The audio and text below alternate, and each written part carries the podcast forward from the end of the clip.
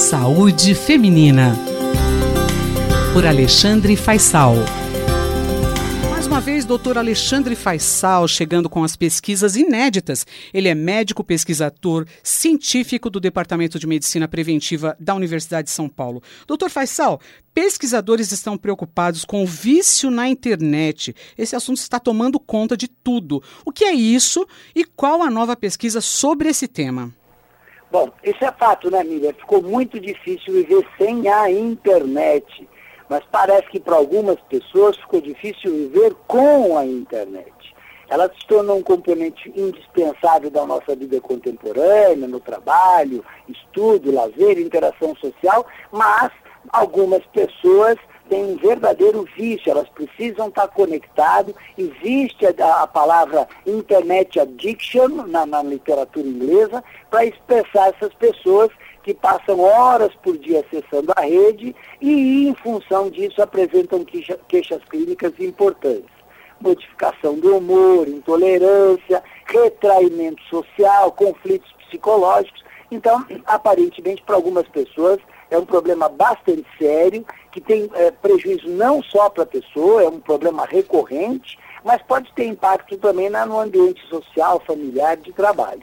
E aí tem vários fatores que podem estar associados a essa gravidade, essa, vamos dizer, a, a, quanto mais preocupante é o vício em relação ao consumo e uso da internet. Então tem estudos nessa área. Mas só para contextualizar o que, que fez essa pesquisa é, da Universidade de Keio, é, do, do, Departamento de Neuropsiquiatria no Japão, é, vale lembrar que o Brasil é um dos campeões mundiais de tempo de permanência na, na rede, na internet. Nós estamos em terceiro lugar, com uma média de 9 horas e 14 minutos por dia, segundo algumas pesquisas recentes. A gente está ficando atrás apenas da Tailândia e da Filipina, mas é uma posição que eu não sei se posso dizer que é honrosa.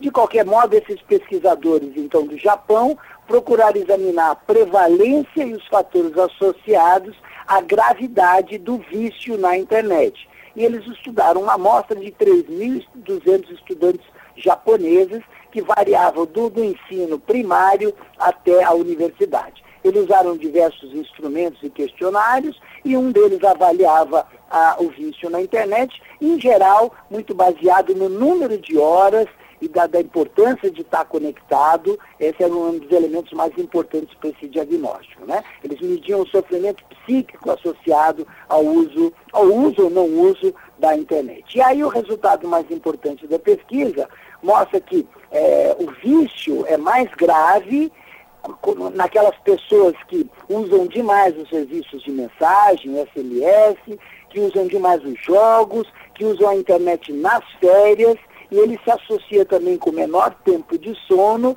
e a menor idade no primeiro contato com a internet. Quer dizer, quanto mais cedo, mais precoce é o contato, mais, mais grave tem a ser esse risco. E o dado que também chama atenção é uma associação clara entre o vício é, da internet, do, do uso da internet, e sofrimento psíquico. O outro lado da moeda que é animador, no entanto, é que para muitos estudantes, o uso da internet, da internet para fins educacionais foi um fator de proteção, não se associou com gravidade do vício. Pois é, doutor Faisal, sabe que eu tenho lido muita coisa, eu, eu, vejo muito link com a questão da carência, falta de afeto, as pessoas buscando na internet, né? E a minha pergunta é, como que a gente pode explicar esses resultados, né, para os nossos ouvintes? E também se a gente pode esperar mais pesquisas nessa área, que eu acho que sim, né, doutor?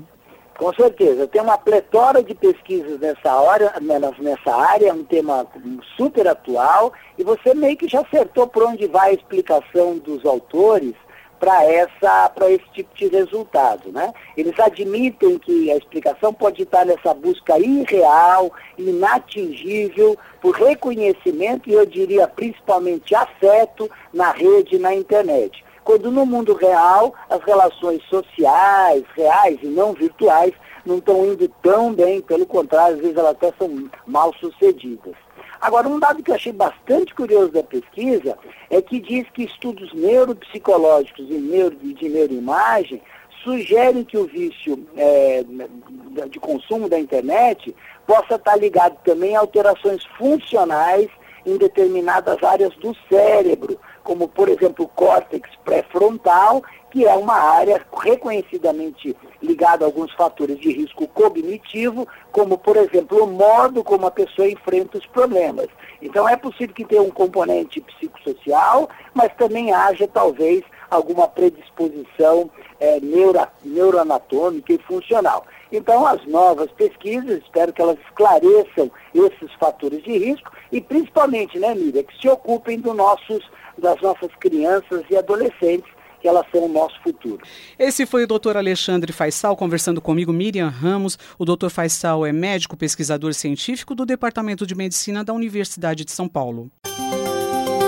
Saúde Feminina, por Alexandre Faisal.